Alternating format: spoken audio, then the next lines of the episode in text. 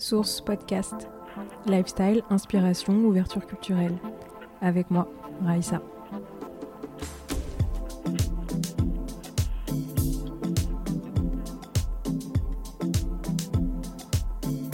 Bonjour, professeur Thierry Passeron. Je vous remercie d'être avec moi. Pour commencer, est-ce que je peux vous demander de vous présenter, s'il vous plaît? Euh, bonjour, donc je suis Thierry Passeron, donc je suis professeur en dermatologie euh, dans le service de dermatologie donc au CHU de Nice et je dirige également une équipe euh, INSERM. la moitié de mon équipe travaille sur le mélanome et l'autre moitié travaille sur les troubles de la pigmentation de la peau. Ok, on est ensemble aujourd'hui pour discuter de vos derniers travaux sur la photoprotection. Du coup, on va parler de protection solaire hein, en fait. ces derniers mois, vous avez présenté avec un groupe d'experts dermatologues des recommandations que j'ai lu. Et euh, vos conclusions, euh, elles sont assez disruptives et assez peu connues du grand public. En effet, quand on achète euh, du coup une crème solaire classiquement, on regarde le SPF et c'est ce qui est censé nous donner un indice sur comment on se protège des UVB. Mais vous expliquez dans vos travaux qu'il y a d'autres UV et d'autres composés en fait de la lumière qu'il faut prendre en compte. Est-ce que vous pouvez repréciser et nous expliquer tout ça? En fait, lorsqu'on va au soleil, d'une façon générale, on reçoit différents types de rayonnements. Donc, effectivement, on reçoit des UVB. C'est les plus connus parce que ce sont les plus connus parce que c'est ceux qui vont vous donner le coup de soleil, en fait. Mais, euh, et c'est ceux qui sont effectivement, dont on parle dans les heures chaudes, qui sont plus, euh, plus importantes entre midi et 4 heures, etc. et qui sont plus importantes en été. Mais vous avez également des UVA, hein, qui sont également des UV et qui vont pénétrer beaucoup plus profondément dans la peau et ces UVA sont également beaucoup plus constants tout au long de l'année, constants dans la journée. Ils vont pénétrer beaucoup plus facilement à travers les nuages. Ils vont passer à travers les vitres. Quand vous êtes derrière une vitre, vous avez les UVB qui sont stoppés, mais vous avez les UVA, la lumière visible, qui vont passer. Et c'est très important parce qu'aujourd'hui, on connaît le rôle de ces UVA euh, sur euh, les cancers cutanés, hein, notamment sur le mélanome, ça joue un rôle très important. Sur le vieillissement cutané, vous imaginez bien que ces rayonnements qui vont descendre profondément dans la peau, ce sont surtout ceux qui vont vous entraîner à terme du vieillissement cutané. Et puis, ça joue également un rôle euh, important dans les troubles de la pigmentation, les taches sur la peau, mais également ce qu'on appelle à tort le masque de grossesse, hein, ces taches qu'on va avoir sur le visage, et également dans beaucoup de problèmes de peau qui sont liés au soleil. Euh, il, y y a des maladies de peau qui sont aggravées par le soleil, on parle du lupus, des lucides, ce genre de choses, mais également quand vous prenez un médicament, euh, il y a certains médicaments qu'on appelle photosensibilisants, c'est-à-dire qu'ils augmentent la sensibilité de votre peau au soleil, et c'est surtout par rapport aux UVA. Et donc, il est très important de choisir une crème solaire qui va protéger des UVB, mais également des UVA. Et puis, on y reviendra après, mais euh, on a pu montrer que la lumière visible, et notamment ce qu'on appelle la lumière visible à haute énergie, c'est-à-dire la lumière bleue, la, la lumière violette, va également avoir un rôle important sur la peau et notamment et surtout dans tout ce qui est trouble de la pigmentation de la peau, puisqu'on a montré que euh, cette lumière visible joue un rôle très important, notamment dans les récidives de mélasma, mais aussi dans les taches brunes que l'on peut avoir sur le visage. Et ça, c'est très important parce que Lorsque vous achetez une crème solaire, généralement, ce que vous regardez, ben, c'est le SPF. C'est l'indice que vous avez sur, la crème. Et le SPF, en fait, ça vous dit essentiellement la protection en UVB. Et donc, quand on vous dit vous avez un SPF 50, c'est que la durée que, que, vous allez rester au soleil pour avoir le même type de coup de soleil est multipliée par 50 si vous mettez la bonne quantité de crème. Mais en fait, les, ça ne vous dit pas sur les UVA, la protection en UVA. Alors en Europe, on a le petit logo qui vous dit que le ratio entre la protection UVB et UVA est d'environ d'un tiers. Mais entre si vous avez une protection d'un tiers ou une protection de 1, c'est pas du tout la même chose. Et donc, il faut absolument regarder dans les crèmes solaires la protection en UVA, ce qu'on appelle l'UVA Protection euh, Factor. Il y a un indice spécial, mais malheureusement, il n'est pas donné par tous les laboratoires et même dans les laboratoires, dans, pas dans tous les produits. Et ce qui est relativement simple, c'est qu'en gros, si vous ne le donnez pas, c'est qu'en général, il n'est pas très bon. Mais il faut le chercher sur la boîte derrière, sur le côté ou dans quelque part. Il n'est pas affiché en gros parce qu'ils ne peuvent pas l'afficher en gros. Mais si vous cherchez bien, il y est. Il y a certaines crèmes solaires où il est noté. Et généralement, ce sont les crèmes solaires qui ont une bonne protection en UVA. Et ça, c'est majeur si on veut avoir pour les enfants, parce qu'on sait que euh, dans le risque de, mélanome, euh, c'est les UVB, mais aussi les UVA. C'est important, comme je le disais, sur le, pour, la prévention du vieillissement cutané. Et c'est très important pour tout ce qui est problème de peau lié au soleil et tout ce qui est taches sur la peau. Hmm. Est-ce que vous pouvez revenir euh, sur la définition de lumière bleue, lumière visible, pour qu'on comprenne bien euh, ce que ça représente?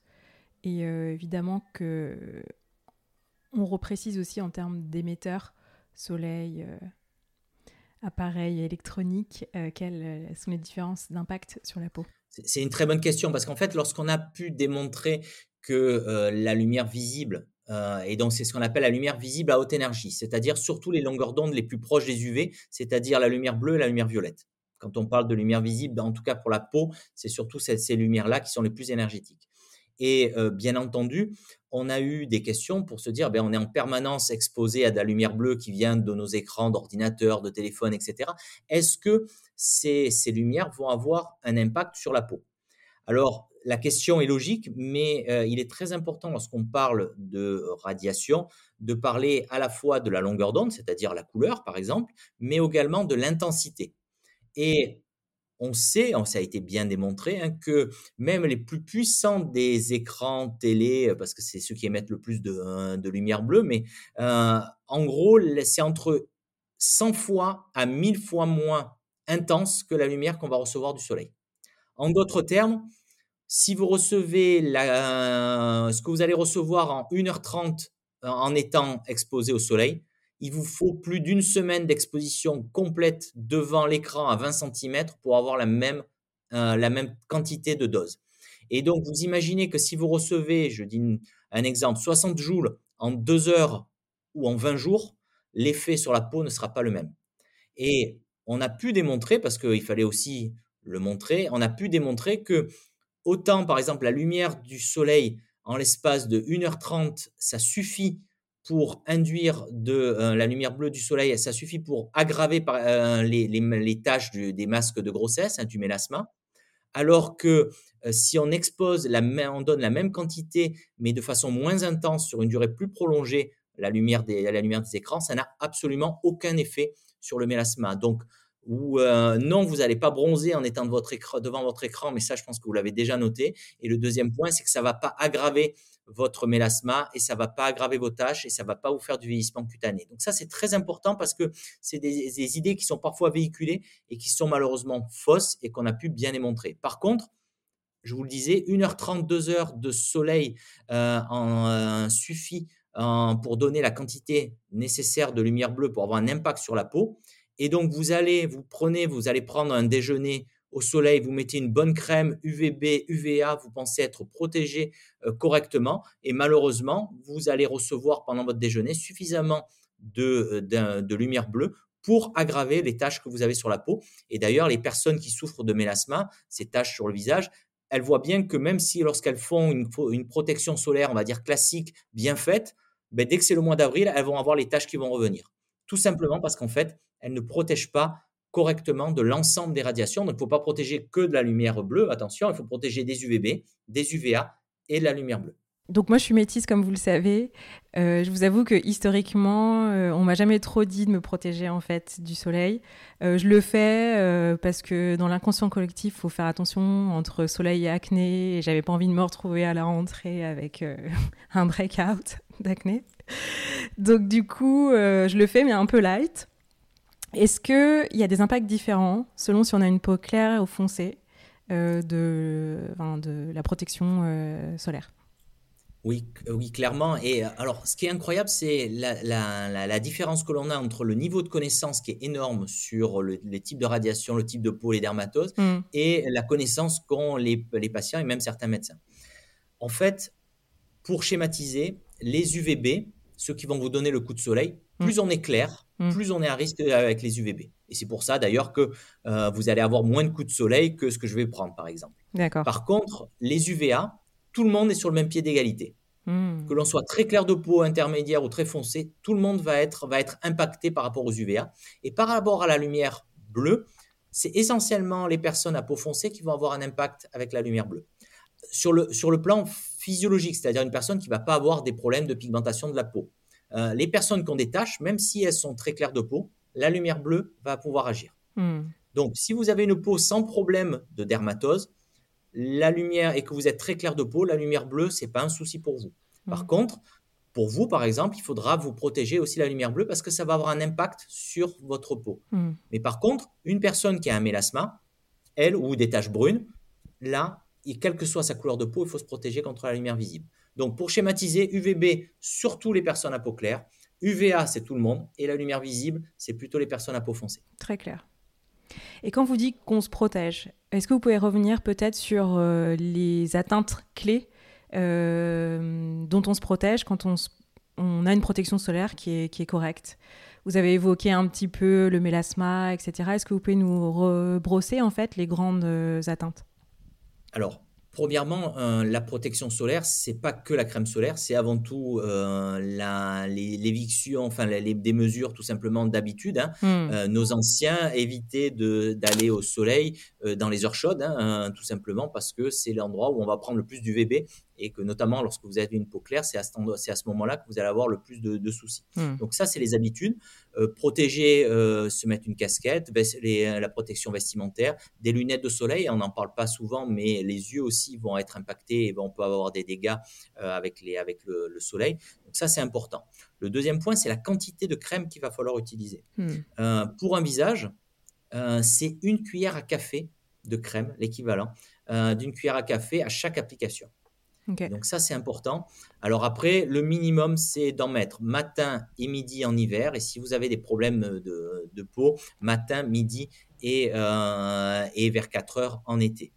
Euh, le deuxième point, c'est que la photoprotection, c'est pas juste quand on va à la plage, c'est en permanence qu'il faut le faire. il faut le faire de façon, encore une fois, adaptée en fonction de son type de peau, de l'endroit où on vit. On n'a pas la même protection solaire si on vit à Dakar, à Nice ou, euh, ou à Londres. Ça, c'est très clair. Et puis, en fonction du type de peau, là aussi, il faut adapter. Donc, ça, c'est les premiers points. Quels sont les impacts du soleil sur la peau? Il y a des impacts bénéfiques. Hein. Il faut savoir que le soleil, déjà, va faire euh, relarguer des endorphines. Donc, c'est pour ça qu'on se sent bien quand on va au soleil. Et donc, il y a un effet positif. Le deuxième point, c'est que le, soleil va aussi diminuer la pression euh, sanguine, donc ça fait faire diminuer la, tension artérielle. Mmh. Donc ça, c'est des effets plutôt positifs. Euh, par contre, euh, les, les, coups de soleil dans l'enfance et l'adolescence, et là, c'est vraiment des zones qui sont importantes, vont, avoir vont augmenter significativement le risque de mélanome, qui est le cancer de la peau qui est le plus dangereux. Le soleil, lui, cumulatif, c'est plus des risques de cancer cutané de type ce qu'on appelle des carcinomes. Et puis après, bien entendu, le soleil, on sait que c'est un des facteurs majeurs du risque de vieillissement cutané, que ce soit les rides, les taches brunes. là aussi, on a des différences en fonction du type de peau, mais de l'origine ethnique. On sait par exemple que les personnes d'origine européenne vont avoir plus de rides en vieillissant, mmh. alors que les personnes d'origine asiatique ou africaine vont plus avoir des taches en vieillissant. Mmh. Euh, et donc, en fonction de, son patrimoine génétique, on va, avoir ces signes de vieillissement, mais on sait aujourd'hui que le soleil, au sens large, UVA, UVB et lumière visible, va avoir un rôle sur le vieillissement cutané. On sait aussi, c'est pas le seul, hein, le tabac, la façon dont on mange, etc. Tout ça, la pollution va avoir un rôle euh, dans le vieillissement cutané. Et puis, dans tout ce qui est problème de pigmentation de la peau, le soleil joue un rôle majeur. Hmm. Ça peut avoir également un rôle sur les problèmes dermatologiques. Alors, sur certaines dermatoses comme le psoriasis, l'eczéma, le, soleil à dose modérée va avoir plutôt un effet bénéfique chez la majorité des patients. Par contre, sur l'acné, sur bien sûr sur le mélasma, euh, sur certaines maladies qui sont aggravées par le soleil comme le lupus, la dermatomyositis, tout ça, les lucides, c'est le soleil qui va aggraver les pathologies. Et donc là, il va falloir faire une protection qui va être encore plus importante et adaptée et couvrant notamment là où, très très bien les UVA parce que ça joue un rôle majeur dans ces dermatoses. Hmm, c'est très clair. Du coup, vous nous avez donné euh, déjà quelques pistes, mais en pratique, on fait quoi quand on choisit une crème? Donc, vous nous avez dit, il n'y a pas que la crème, il y a aussi euh, la protection un peu mécanique, en fait, des choses. Très important. Mais euh, j'ai l'impression que comme ces données sont relativement récentes, UVA, c'est absent des, en tout cas, je sais pas, de, des, des indices où c'est peu mis en avant en fait. Euh, est-ce que vous avez des recommandations euh, sur, euh, sur le choix de la protection? on, a, on a essayé avec un groupe d'experts internationaux, on a essayé, on a fait des recommandations qui sont disponibles dans le Journal européen de dermatologie, qui sont mm. en accès libre. bon, alors c'est en anglais, mais j'espère au moins que les dermatologues, mais aussi les, les, personnes vont pouvoir lire ces recommandations parce que, comme je vous disais, on a vraiment des, des données qui sont importantes. Mm. À titre individuel, c'est vraiment important de regarder en fonction, encore une fois, de son type de peau. Euh, ça sert à rien de prendre un indice 50 plus si on a une peau foncée et que euh, on en hiver en France par exemple. Ça sert ça c'est pas c'est pas la peine. Par contre, d'avoir une petite protection en UVA constante quel que soit le type de peau, ça c'est important notamment pour le vieillissement cutané. Hmm. Euh, si vous avez la peau noire, il faut avoir une protection qui va aussi couvrir dans le visible. Ça c'est également très important. Et donc il faut absolument lorsque l'on recherche par exemple vous avez un enfant, euh, il faut absolument qu'il y ait une très bonne protection en UVB, mais aussi en UVA. Et donc là, il faut aller regarder sur les, euh, sur les boîtes des, euh, des indices de, des, écrans solaires, des crèmes solaires, et aller regarder. Encore une fois, lorsqu'ils n'y sont pas, sauf exception extrêmement rare, c'est que c'est pas bon. C'est mmh. relativement simple. Et je pense qu'il n'y a que les consommateurs qui vont pouvoir faire bouger les choses. Parce qu'aujourd'hui, euh, ils ne sont pas tenus de mettre l'indice de protection UVA, ni mmh. l'indice de protection en lumière visible. On a proposé récemment un indice de protection en lumière visible parce que tout le monde peut marquer sur la boîte protection euh, protège contre la lumière visible. Ils mettent un peu d'antioxydants, ils vous disent que ça protège, ce qui n'est pas vrai du tout. Euh, pour protéger aujourd'hui du visible, j'allais dire malheureusement, le seul moyen que l'on a, c'est d'utiliser des crèmes qui sont teintées, qui vont contenir des pigments euh, comme l'oxyde de fer, l'oxyde de titane, qui vont faire un écran physique à la lumière. Et donc, du coup, c'est effectivement des crèmes qui sont teintées. Et, euh, et donc, c'est pas toujours très, très agréable, mais ça permet aussi, lorsque c'est bien fait, lorsqu'on a des tâches, de faire une sorte de maquillage en même temps et de protéger et d'avoir une euh, et d'homogénéiser le teint. Le, donc, c'est vraiment important. Je vous dis, si vous avez des problèmes dermatologiques il faut euh, se rapprocher des dermatologues et demander le conseil, mais vous pouvez vous aller regarder sur la boîte vous-même, regarder l'indice en UVA. Et je vous dis, si vous avez un enfant en bas âge, la protection en UVB, mais aussi en UVA est très très importante. Et euh, je voulais vous poser une question sur ça. Du coup, les crèmes qui sont vendues comme complètement euh, très transparentes en fait, euh, on y croit, on n'y croit pas? Ça, peut être très bien et ça peut avoir une très bonne protection en UVA et UVB, mais il faut regarder, elles ne sont pas toutes comme ça. Par contre, si c'est complètement transparent, hmm. par définition, elle ne protège pas du visible. Euh, c'est assez logique. Hein. Pour que ça protège du visible, il faut qu'elle se voit.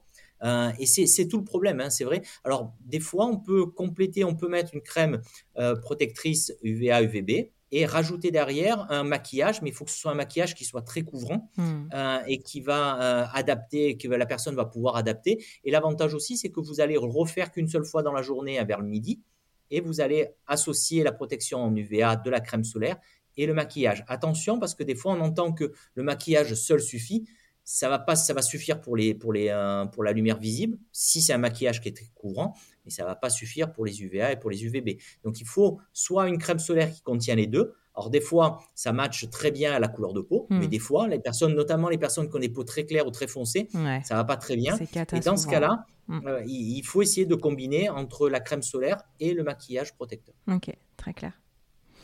Super. Euh, je pense qu'on arrive au bout. Est-ce qu'il y a un, message que vous voulez faire passer sur ce sujet? Ah si, j'ai peut-être une question. Comment ça se fait que ces travaux sont si récents? Alors que globalement, encore une fois, hein, c'est des, conclusions qui sont super importantes et actionnables. Euh, pourquoi c'est si récent? Parce que la publication du consensus date de l'été dernier. Euh, comment on explique ça? Alors, il y, a, plusieurs, il y a plusieurs données. Alors, les données sur les UVA euh, sont pas si récentes que ça. Elles sont énormes. Il y, a, il y, a, des données récentes, mais il y a des données relativement anciennes. Mais je ne sais pas pourquoi c'est jamais passé euh, dans les connaissances. Alors c'est sûr que c'est plus facile à comprendre la lumière visible que les UVA c'est les UVA, c'est les radiations qu'on ne voit pas, etc. Euh, c'est pas toujours facile à, appréhender, mais les données sur les UVA sont quand même extrêmement solides. Hein. C'est vraiment des, données importantes et qui sont pas quand même euh, de, quelques années. Ce qui est plus récent, c'est les données sur la lumière bleue. Et, et, ça, alors c'est assez marrant puisqu'on a pu montrer par exemple que là, on ne savait pas quels étaient, quels étaient les mécanismes qui faisaient que le, le, nos, mélanocytes, hein, les cellules qui font la pigmentation de la peau, réagissent à la lumière bleue. Mm. Et on a pu montrer dans le laboratoire que à la surface de nos mélanocytes, il y a de l'opsine. Et l'opsine, c'est la même chose que l'on a dans les yeux qui nous permet de mm. voir. Donc, nos mélanocytes, littéralement, voient la lumière bleue. c'est quand même assez sympa de se dire qu'on euh, a des récepteurs à la lumière bleue sur nos mélanocytes. Il y a encore plein de données qu'il faudrait essayer de savoir. Pourquoi euh, les, personnes à peau noire sont plus sensibles à la lumière bleue que les personnes à peau claire. Hmm. Donc il y a plein de choses. Sur les, les UVB, la lumière, et, la lumière et, les, et les personnes à peau claire, ça on sait, c'est par rapport à la fabrication de vitamine D. Euh, puisque quand les personnes ont migré de l'Afrique en, Europe, il a fallu, il y avait moins de soleil, donc il y avait moins de fabrication de vitamine D. Je vous rappelle que la vitamine D, c'est les UVB et pas le reste. Hmm. Et donc, il y a, la peau est devenue plus claire pour se protéger, de, pour fabriquer plus de, de, euh, de, vitamine D. Donc ça, c'est assez intéressant. Mais pourquoi la lumière visible est plus impactante sur les peaux foncées, ça on ne sait pas. Il y a certainement une explication dans l'évolution, mais c'est intéressant et c'est très intéressant de savoir que quel que soit le type de peau, on, est tous impactés par, la, par les UVA. Et hmm. de dire, par exemple, vous avez une peau noire, vous n'avez pas besoin de crème solaire, c'est faux, hmm. notamment pour les UVA. Et on le voit très bien hein, sur les troubles pigmentaires. Euh, il y a un impact qui est majeur. Et moi, je l'ai vu, hein, j'ai travaillé euh, pendant plus de presque deux ans au Sénégal. J'avais des, des, patients et patientes qui avaient du lupus, hein, qui est une maladie qui est liée au soleil, et donc il y avait la peau noire et qui est pourtant été impactée par ce type de, de dermatose liée au soleil, parce que c'est notamment les UVA. Hmm. Donc, ça, c'est des notions qui sont très importantes à comprendre. Et il faut que, je pense, à la fois les, les, les patients sachent, les personnes sachent soient un peu plus proactives dans leur choix des, crèmes solaires et qu'elles fassent peut-être un peu bouger les choses pour les, pour les UVA, pour la lumière visible, etc. Et je pense aussi qu'il y a à la fois les médecins, mais aussi les pharmaciens, il faut qu'il y ait plus de connaissances. Et c'est pour ça qu'on a fait cette, ces recommandations parce que ça reste très, très important et c'est de la science bien démontrée. Et si je pouvais dire un dernier point, c'est que Aujourd'hui, il y a la, mode de faites, faites-le vous-même. C'est très sympa sur le principe, mais euh, s'il y a bien une chose à pas faire, c'est faites faire votre écran, votre crème solaire vous-même, parce que mm. là, pour le coup, vous allez avoir une protection qui va être extrêmement limitée, totalement euh, inégale entre les UV, les UVB et les UVA. Donc ça, c'est surtout pas à faire. Euh, prenez la crème solaire que vous voulez, de la marque que vous voulez, mais regardez les, les, les, les protections que vous allez avoir en UVB, en UVA, et lorsque votre peau le demande, en lumière visible. Merci beaucoup, professeur Passeron. Merci pour votre temps. Je vous remercie d'avoir passé du temps avec moi, avec nous. N'hésitez pas à laisser une review ou à partager l'épisode si vous avez aimé. Euh, tout partage de feedback aussi est, est le bienvenu. Merci beaucoup. Namasté.